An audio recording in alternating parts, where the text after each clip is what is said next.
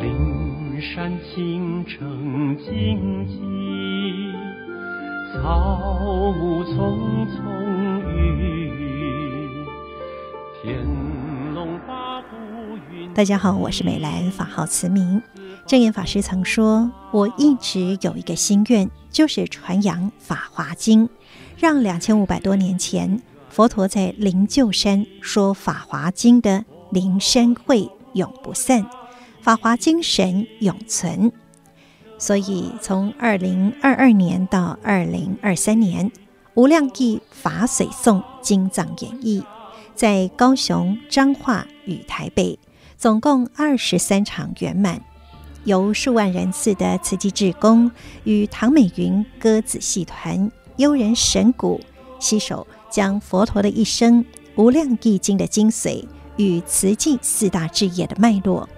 随着时间、空间、人与人之间，以艺术的形式一幕幕展开，加上动画呈现佛陀说法的灵鹫山实景、蓝毗尼菩提迦耶的苦况、慈济故事等等，透过戏剧、唱诵以及击鼓，引领大众用方便法走入经藏。不论是演绎者或者是观赏者。也都深深受到感动。在今天的节目当中，我们首先就透过慈济大学宗教与人文研究所的所长林建德老师访谈入经藏的意义，经藏演义是否有助于传扬佛法、传承慈济法脉呢？而佛陀一大事因缘来人间，是为了教菩萨法。佛典的理想跨越了两千五百多年后。慈济人在正言法师的带领之下，走入人群，付出是实践，也印证了佛教不仅是自修，也是济世的宗教。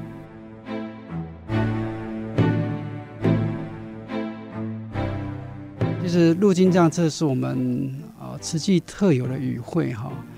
那我记得我以前啊看那个我们的网站，我不知道现在是不是啊，就《行路大藏经》哈，上人很强调。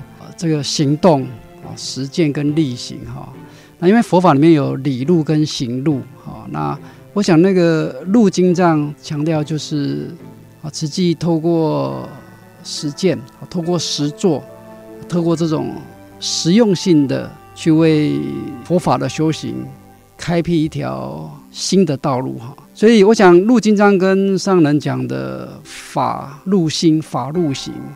密切相关，就经藏不是概念性的、哈抽象式的、理论的哈，经藏是要我们这个刻骨铭心的进入到我们的八识田里哈，所以那个入那个字是用的很好哈，就你不只是你走入经藏，而且是让经藏走入你的心哈，所以那个入经藏，我想啊，确实是一个啊瓷器很特有的语汇哈，包括像上人讲行经，哎，这也是一个很有意思的。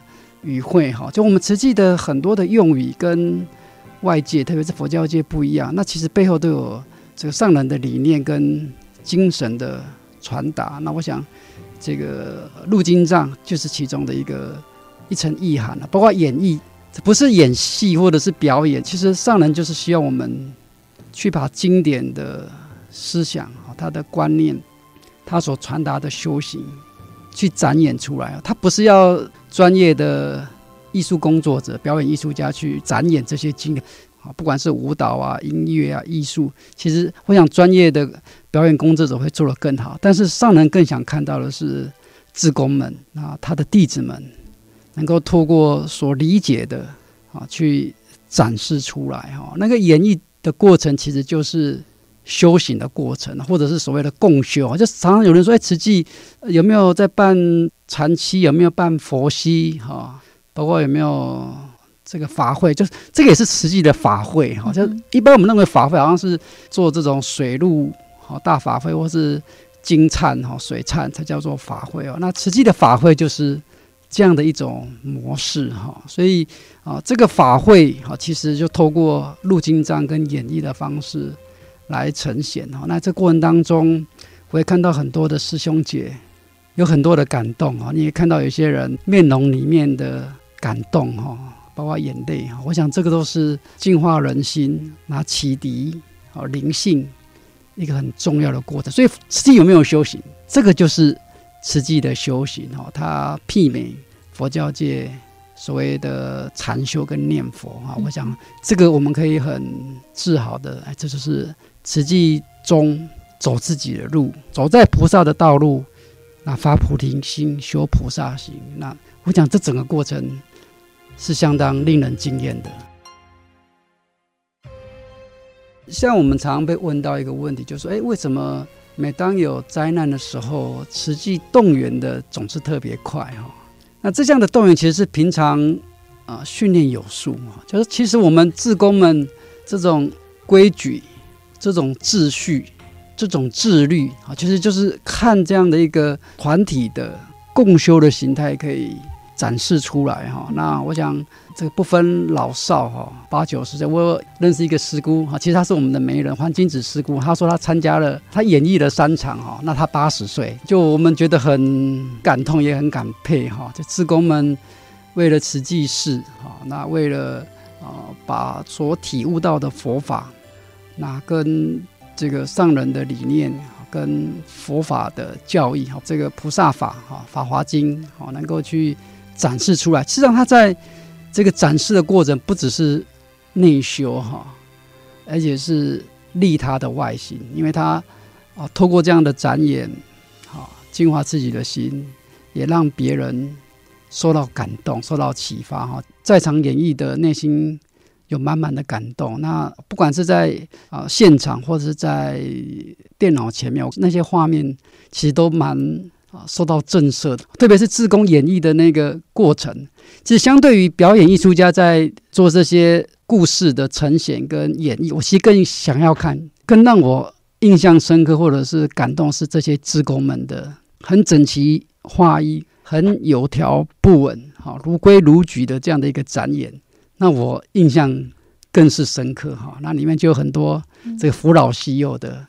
共同的演绎哈，那我想这个是啊，今年慈济之工能够有这么样的效率哈，走在最前做到最后，这都是我们平常修行哈，修行的展示。嗯，的确，这个就是平常不管是在呃为了入经藏而做的这个事前的练习，一次又一次。那甚至呢，平常在社区当中，就像九二一地震，很多人就说：“哎，这些人怎么可以动员这么快？”其实这个就是有异曲同工之妙了。对对，平常这都是当做我们的共修，我们的修行的一部分。嗯，只是共修的方式不一样。当然，我们不希望是这个灾难发生的时候，慈济人可以这么快速而且很效率的呃来进行。那如果是可以，就说哎，我把这个佛法透过这样的展演演绎出来。那其实是更美好的一个境界了哈。对对，其实可以看到，我们以前是手语剧嘛，音乐手语剧，那现在变成就是入经藏演绎哈，好像又向上提升，向前跨步哈。嗯、那以前我们可以看到那个音乐手语剧哈，其实基本上都是照着佛典里面的，好像《父母恩重难报经》哈，《地藏经》好像也《药师经》嘛哈。那包括刚刚提到二零一一年水忏哈，就是以前大概就是依着佛法的教典去传递佛法的智慧哈。那我想这次一个很明显的不同，就是慈济中的特色的佛法的演绎，以及属于慈济中佛教宗门特色的展现啊。所以不只是无量义经，不只是法华经，还穿插着慈济的故事哈，点点滴滴。四大志业哈，那我想这个已经大概就是，我觉得跟这个整个慈济宗的电力跟形塑有重大关系。因为过去虽然也是很很有特色的显现，但就是就那个慈济宗的元素还没有真正放进来。是，而这次二零二二年以来的这之后的哈啊，包括二零二三年，我想那个慈济宗的要素很明显的，而且很深刻的放进来哈。那这个。真的是宗门以立哈，那法脉已传。我想慈济宗正在走自己的路，那这样的一个经藏演绎形式，它更可以看见这个特点。是因为《法华经》就是。教菩萨法嘛。嗯嗯、那等于说，哎，慈济这将近六十年，那就是把呃佛陀所教示的这点点滴滴，那我们就是透过正言法师的教导引领。那大家就是真正去力行了嘛？这慈济的特色真的是从市井小民，那甚至你可以说是婆婆妈妈哈，就从这种一点一滴的哈这样的累积，然后把这种慈善的路哈菩萨道路。铺陈开来哈，那里面的很多故事，好，你都觉得很了不起，很不简单哈。就像那个水煎包卖水煎包的故事哈，他一个水煎包才五块钱，三十年来做了二十几个龙董哈。你看这个五元水煎包，大概一天要卖几颗哈？那听说全年无休，只休只放五天哈。过年对，那那真的是全心全意，而且无怨无悔的。既劳心又劳力，嗯哼，那就是希望帮师傅推展慈善救济置业。我想这整个演绎的过程，不只是里面的人，包括外面的人都可以知道，哎，慈济为什么有今天？那慈济这些感人的啊小人物的故事，会让大家印象更深刻，而且启发每一个人的。良善跟爱心是、嗯、这个，就是五毛钱的力量哈。从将近六十年前，然后一直延续到现在，不仅是在台湾，然后在世界各地也有不同的方式。最具体而言的哈，就是缅甸米铺满，对，对，那一把米，你看可以穷人帮助穷人，所以不是呃有钱人才可以去帮助其他人。那不仅是在慈善的工作，而后因为因病而贫，因贫而病。后来就是有医疗，然后有教育到人文，甚至国际赈灾、骨髓捐赠、环保，还有社区志工，其实呢都是不同的这种人间法，但是印证在佛典。其实以这样子来看，其实佛教呢不仅是自修，其实也可以说真的就是一个济世的宗教。就这样的一个修行哈，其实我们也是在。利益众生哈，那尤其透过音乐，透过肢体动作，那透过这些像声光的摆设，其实更有穿透力哈，更有震撼力哈。我大概上个月我去了韩国一趟哈，一个韩国佛教团体办的学术活动哈，那他知道我从慈济来，他。啊，希望也顺便介绍一下慈济，因为谈过佛教团体其实对慈济还蛮有印象的，因为那个上人好像是在二二零一六年拿到一个万海大赏奖，所以很多的佛教团体知道慈济哈。那他要我介绍慈济，我大概用最多的方式图片啊，慈济的很多影像，慈善是最多哈，慈善，然后医疗、教育、人文，那啊包括一些哦像骨髓捐赠啊，包括大体老师，他们看这些图片都很有感觉哈。那我在 Google 上面写 Sutra Performance，那慈济他就跳出一个 YouTube。影片，我就随机的去放了一个影片，就是我们入经藏的。我想说，让他们直接去看，哦，透过眼跟耳去感受一下实际的录像。因为光是他们看图片，他们觉得哎，好像可以看出特别，但是没有办法有临场感，直接的去感受哈。是。当我把那个放出来的时候，他们都很。惊讶，而且很有意思，叫我继续放哈。就本来我是想要暂停，就大家看一个片段哈。那你可以看出，他们一样很惊讶，他觉得哎，慈济为什么可以这样做？这么多的人用这么的特别的方式，在呈现佛法，在展现特有的修行哈。其实这样的一个这种入经藏哈，其实也可以成为宗教交流，特别包括佛教界之间互相的哈借镜。的一个模式哈，他们有人跟我讲说，他其实不太懂里面的意思，因为是中文哈。虽然他那个字幕上有英文，但是光是听那个音乐跟看那个动作，还有整个影像，他们内心都觉得很感动哦。所以我想，音乐啊，还有这种舞蹈这种艺术，其实是最能够跨文化啊，能够。跨国界，包括跨宗教，所以我觉得这个也算是我们的一个很大的特色。是，所以这个就有助于不管是佛法的一个传扬，嗯、甚至呢，我们说要传承静思法脉一个方便法门喽。对对，就其实真的，我们已经走出自己的路。嗯、那当然，未来还是一样，要一方面向上传承。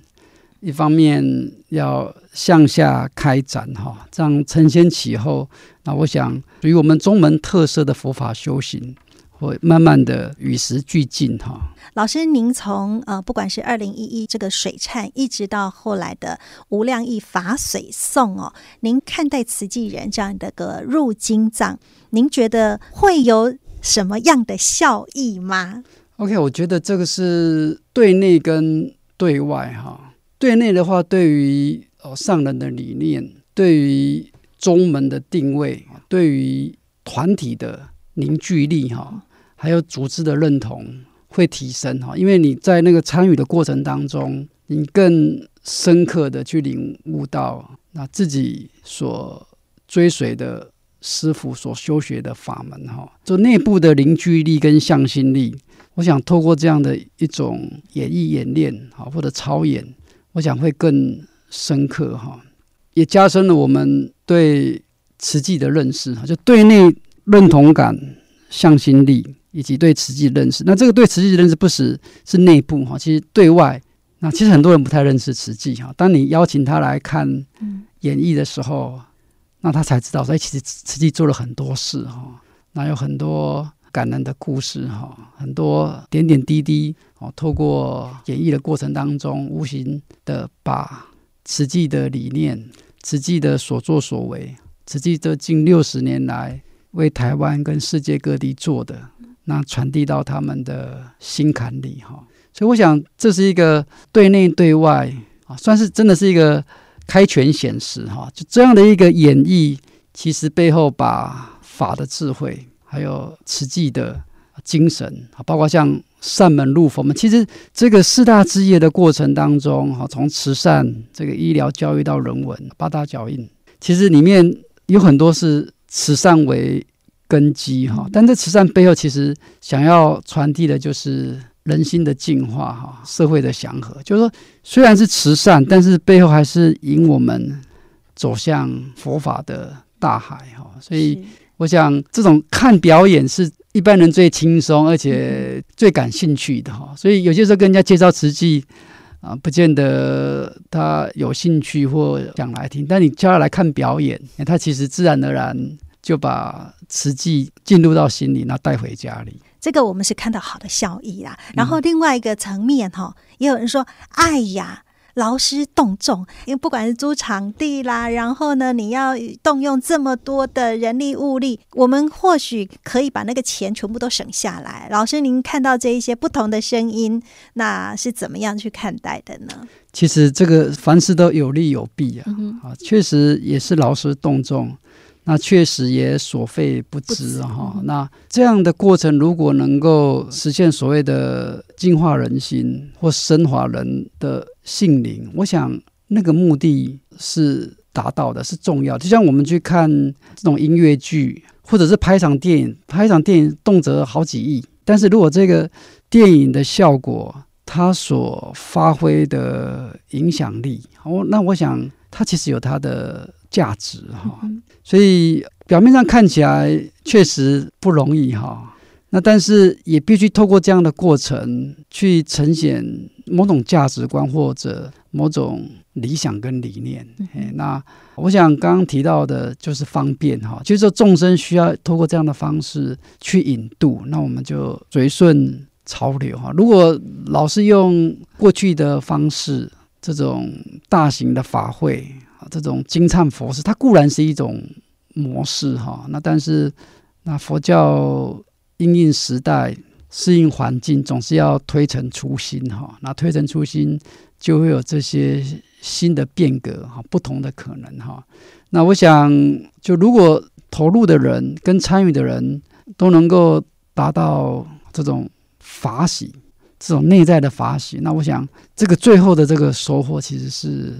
无价的哈，那我相信那些菩萨们啊，即便身体不是那么方便，但是我想他们也甘之如饴哈，他们也在过程当中去自我挑战哈。那透过自我挑战，那我想他们生命的境界又向上提升一阶哈。所以我想看起来劳师动众，但是回首来时路，我相信他们也是点滴在心头。他们会觉得，哎，其实过程中虽然累，但是走过之后往回看，其实。别有一番滋味。是走过之后，他们都说我做到了。然后呃问说你下次还愿意吗？他们都说我愿意。不过呢，很多人都说，哎呀，我现在如果不入金藏的话。我还有下一个十二年吗？因为二零一一年是水忏嘛，然后二零二三，没错，嗯，这个无量义法水送，大家都说十二年前我还年轻，现在我真的体力有一点差，在十二年后我不知道我还在不在。讲起来是有点感伤，但是也觉得很感恩哈，因为还有机会，而且还可以参与哈。我想不只是一辈子，而且是生生世世会再带到。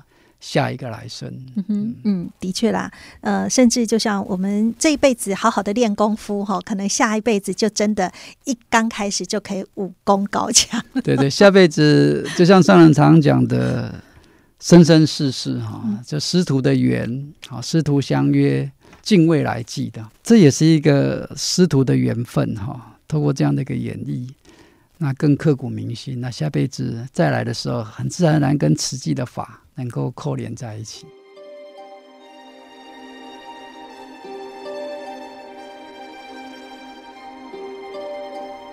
入经藏的入，代表的不只是将经文要入心，更是要行入人群。这是实践佛法，更是体现菩萨在人间。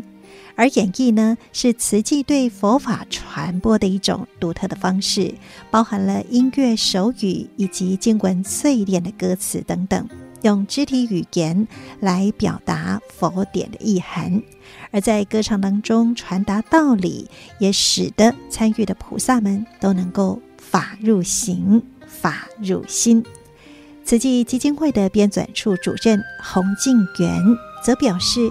结合了慈济志工与专业的译文团队，呈现无量义法水诵。这是证言法师期待用艺术诠释佛法，展演佛陀的一生，以及慈济宗门与法华精神的事理印证。不仅带领大众能够行经，而这也是一场场庄严的灵山大法会。慈济如果能在这时候把经藏演绎做好，让人们方便接触佛法，好而有所体悟，因为还是会有很多观众来嘛，就能够做到净化人心。上人说，从如是我们开始，一字一句都要唱诵得很好。上人说，做事总是要出于真诚，啊，要弘法利生，叫人家感受佛教的庄严的道气，像梵呗的唱诵，让人人家听了就能够静下心来。那个韵律，那个唱腔要有稳重的道气，让佛教徒跟非佛教徒听了闻音入心，然后了解这个经文的意义啊。那上来也讲了唐老师的歌仔戏团还有优人神鼓，他们投入经藏演绎啊，不只是要展现佛教的精神，还有慈济的历史。最重要的，就像当年的骨髓上人要推动这样资料库，上人说要为台湾的医界。有一个提升的空间，一样的上人说要为台湾的艺文界留下值得传扬国际、流传后世的艺文作品，那这个就整个是一个大提升了。所以我们要做一个真善美的作品，把《无量义经》的精神啊传达出来，大家要很重视这部经。好，师傅是用多少心血从法海里面找出来，然后一个字一个字慢慢刻写出来的，所以大家要用心把师傅的慧命传下去。生生世世走在无量义的大道，所以因为这样，所以很慎重。所以上人就讲了，佛法要弘法利生，就是要有具足的因缘。啊，不是仅仅我们在舞台演啊，那没有做也演不出来，因为那叫虚构。佛陀讲法要有六成就，我们现在有条件可以做，现在未来都可以流传。期待这一回因缘成熟，所以下定决心，费时费体力、费心思、费财力。的确也很花钱。上人说，这不是故意浪费，是实用该做。这个就是传法，法要很用心，谁要一直吸取，吸取到大家都有信心。哈，诚意信心汇合起来，就是诚意方因诸佛现前身，就是虚空有尽，我愿无穷，诸佛都会从四方八达来抚慰地球。所以师父一直告诉大家，不是演戏，是把法真诚的表达出来。要怎么样构思很齐全？真诚的心要做到真善，哈，做到很真，然后善的美就是法，法无影无踪啊。要什么叫做善法？在人间怎么表达？你是好人，好人就是善。那你做了几项？上人讲其实是无穷尽，说来很简单，但是感觉起来很有价值。所有的慈济人都不知道几百世，好在那里掏金掏金，一直塞一直塞，然后每一个人呢、精粹精粹变成一粒沙金。没有这么多人，哪有现在？真的是非常的珍贵而且厚重。所以我们想一想，我就在想说，哎，这个瓷器史，这个大藏经啊，到底上人也一直在提醒我，自己也一直在思考。我就在想说，哦，因缘因缘，佛陀教菩萨法，然后上人真正的走了这样一个行菩萨道，所以我们会看到说，每一个因后面都有一个很好的福，就很好的这样的一个果。一九五八年，上人的父亲往生，那因为这样，所以上人才弃俗离家去追寻佛法，这就是一段过程。到一九六三年，因为要受戒哦，所以皈依了导师。导师就给了六个字：为佛教，为众生。上人在那个刹那就立定了一生生生世世的方向。然后一九六六年一滩血，这一滩血不是上人自己一个人看，很多人看到，但是上人马上想到了，他就做了克难功德会成立。那克难功德会要有人呢、大家一起来做，所以有了常住的婴儿鞋，所以有了三十个家庭主妇的竹筒岁月。那你既然要开始救人，当然苦难的人就出现，其实一直都在。林珍老太太做着做着啊，我来洗碗，我来做什么，我来送饭，他就变成了第一例的长期关怀。每一个当下上人做的就成为永恒。然后卢丹贵眼睛动手术了，没有看得很清楚，为了两颗高丽菜，然后就自杀了。呃，因为这个医疗个案，所以上人就想不行，我们要复查。哦，这个济贫的复查制度就这样建立下来，一直到今天。然后再来，哎，这个要让人家知道怎么办？一九六七年募款，好、要征信，要见证月刊，然后李阿抛第一例永久屋就上了那一铲下去，对，就是那个永久屋就变成了今天全世界各地我们所有能够看到的我们这样的一个大爱屋、大爱村。然后一个艾尔西台风，再加上一个大南村的大火，这么大就是大型的复合式的灾难。所以有了大型赈灾，那到底怎么一步一步走过来？那个记住的标准啊，那个名册，然后再讲到啊，成功街的花莲成功街的大火，啊，马上上人几乎在很快的时间，马上就从这样的一个地方就直接到那里了。那我们的委员也是及时就在那里啊，那个及时的原则。所以原来上人在一开始的每一步走下去，那一步踏下去，就是今天的八角印。虽然那时候根本没有人知道会是八角印。但是所有的一切就是菩萨所缘，缘苦众生，所以环环相扣。刚刚在讲永续，慈济什么时候开始永续的？慈济从上人离家开始去追寻佛法的时候，就已经奠定了慈济永续的基础。